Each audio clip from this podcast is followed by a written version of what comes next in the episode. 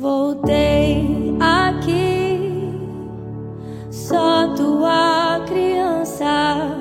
Continuo com os mesmos passos lentos, só tua criança,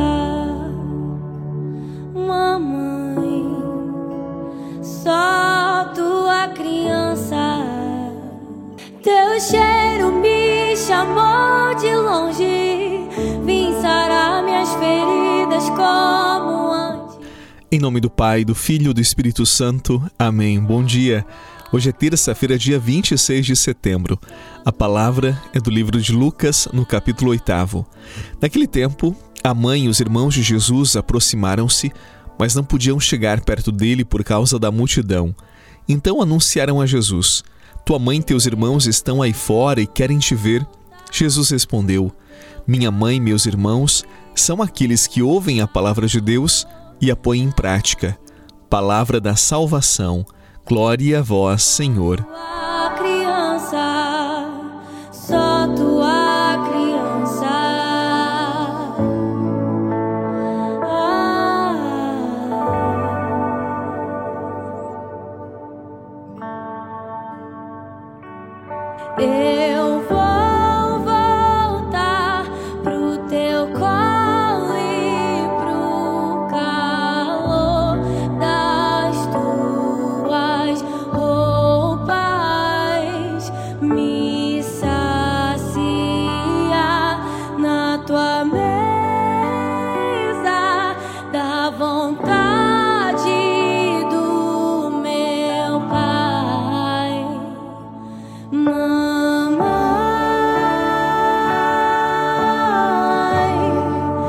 Quando falamos de cristianismo, nós falamos de experiências multifacetadas ao longo da história, inclusive de algumas experiências que ignoram a própria fé. Há pessoas, por exemplo, que estudam a história do cristianismo e não têm fé em Jesus. Outras que desenvolveram teorias, conceitos e que foram sobrepondo a estes conceitos elementos da fé cristã, mas que nada ou muito pouco dizem respeito àquilo que Jesus ensinou. Basta pensar nos influencers cristãos da vida emocional ou da vida financeira. Usam conceitos e ideias do mundo do coaching, da psicologia, das teorias financeiras, da filosofia, da sociologia e vão colocando uma roupagem, às vezes que é só na linguagem, de elementos bíblicos, especialmente no que se refere a Jesus. Este tipo de linguagem chega facilmente ao emocional. É um modo apelativo de ser vendável. Vem bem produzido, fascina, causa euforia emocional, capricham na estética, na forma, mas o conteúdo, do ponto de vista da fé, é uma fraqueza. Não sustenta alguém por muito tempo, mas causa frenesia emocional, gera muitos views e monetiza fácil. Como eu disse outras vezes, nós vivemos no tempo da religião customizada, do self-service do evangelho. Cada um escolhe o que melhor se adapta à sua vida. E se Jesus viesse hoje, o que ele diria do que se ensina por aí em nome dele? Eu lembro o que ele disse: Quem quiser ser meu discípulo, renuncie a si mesmo, tome a sua cruz e me siga. Ele também ensinou: Buscai em primeiro lugar o reino e a sua justiça, e todas essas coisas os serão acrescentadas. Também lhe disse isto: Não acumuleis para vós outros tesouros sobre a terra, onde a traça e a ferrugem corroem, e onde os ladrões assaltam e roubam.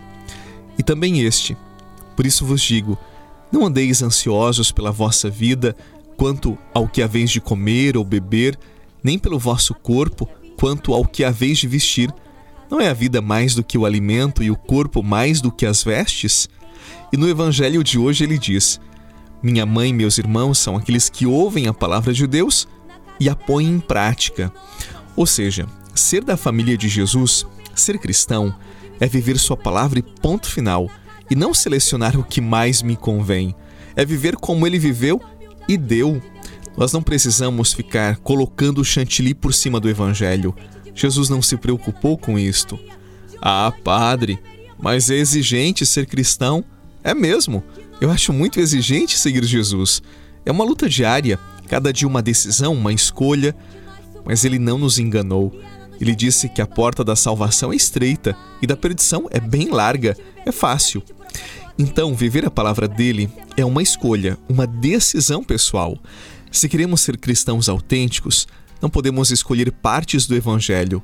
É Jesus todo de que precisamos para a nossa salvação.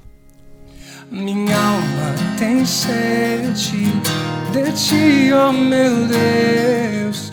Minha alma suspira por ti. Minha alma tem sede de ti, ó oh meu Deus. Minha alma suspira por ti. Sopra em nós, sopra em nós.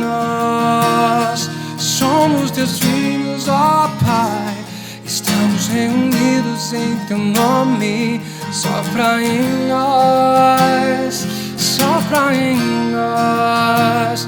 Somos teus filhos, ó Pai. Estamos reunidos em teu nome. Podemos pensar que seguir Jesus na radicalidade, com autenticidade, é triste, melancólico, mas é justamente o contrário. Os santos da igreja procuraram, a todo custo, viverem como Jesus viveu. Tomaram a palavra dele e a seguiram na radicalidade. Você sabe de algum santo triste, infeliz, pesaroso? Eu desconheço. A verdadeira vida está no Evangelho. Não tenhamos medo daquilo que Jesus nos ensinou. Nele está a verdadeira vida. Abracemos o Evangelho e o vivamos com alegria. Em nome do Pai, do Filho e do Espírito Santo. Amém. Um abraço, boa jornada e até amanhã.